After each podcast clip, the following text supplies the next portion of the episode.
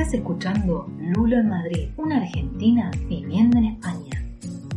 Muy bienvenidos a este nuevo episodio de mi podcast y hoy les voy a estar contando cómo fue mi experiencia para alquilar un piso.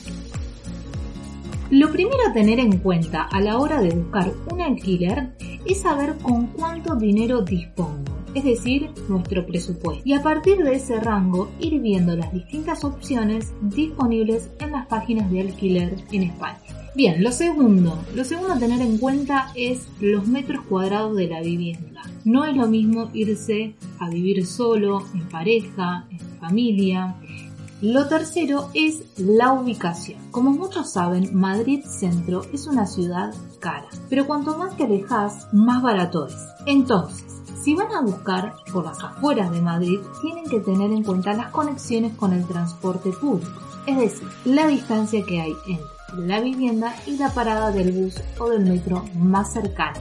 A mí me pasó que cuando estaba en la búsqueda de alquiler, el piso era muy amplio en las afueras de Madrid, estaba equipado, bueno, yo no estaba buscando con muebles, pero no había conexiones con el transporte hacia el centro. Me dijeron que era imposible llegar a Madrid Centro, entonces tuve que descartar esa opción de inmediato. Así que tienen que leer en detalle toda la información, porque muchas veces aclaran páginas de internet, las paradas de bus más cercanas y de metro. Atentos con eso. 4. Páginas en internet de alquiler. Hay tres páginas que recomiendo. 1. Idealista.com fotocasa y pisos.com. En mi caso, la que más me sirvió y me resultó, y me parece súper práctica, fue idealista. ¿Por qué?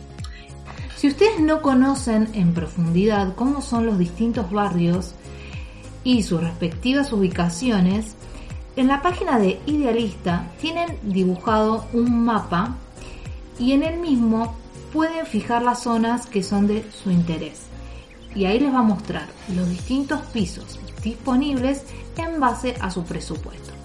La mayoría de los anuncios son por medio de inmobiliaria, pero también van a encontrar por dueño directo. Lo que yo les recomiendo es que tomen nota de todos los pisos, estudios o habitaciones y luego de tomar nota de todos los pisos que más les interesan, se comuniquen con el anunciante. Dependiendo de los requisitos que les soliciten, van a ir descartando varios posibles alquileres que les gustaron, como fue en mi caso. Bien, quinto, inmobiliaria, ¿sí o no? Este punto me parece muy importante. Yo les voy a contar mi experiencia. Lo que me ocurrió con las inmobiliarias es, en mi caso me pidieron muchos requisitos.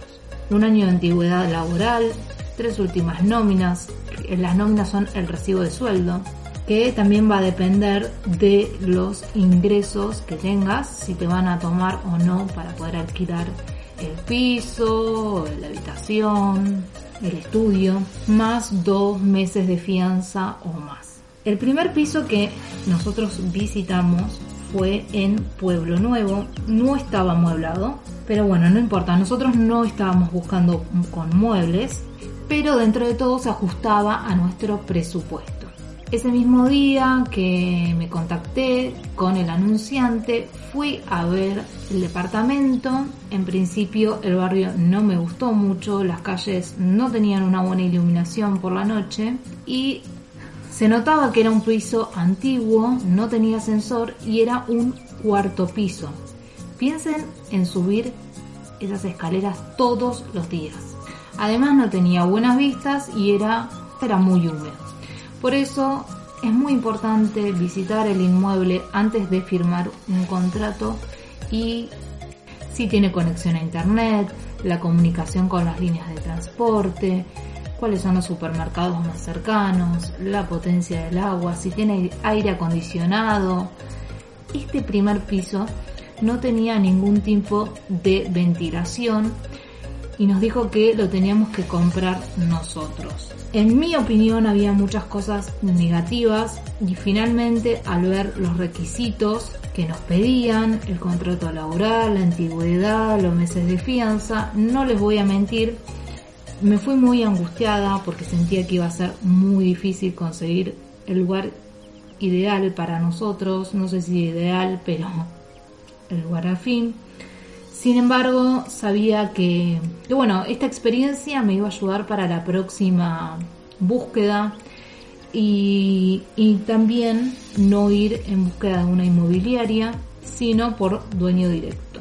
5. Los barrios que yo recomiendo para hacer una búsqueda si les interesa el centro de Madrid son Chamberí, La Latina, Malasaña, Chueca, Cuatro Caminos, Salamanca.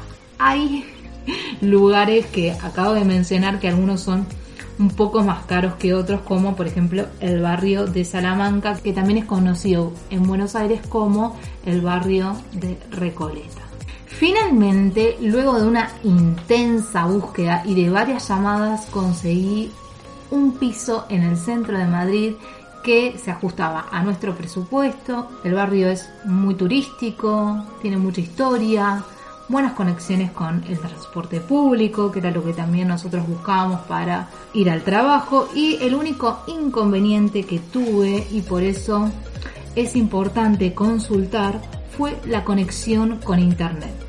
A nosotros nos tuvieron que hacer una nueva instalación de fibra óptica porque el edificio antes era para uso turístico. Y bueno, por el COVID empezaron a alquilar para larga duración.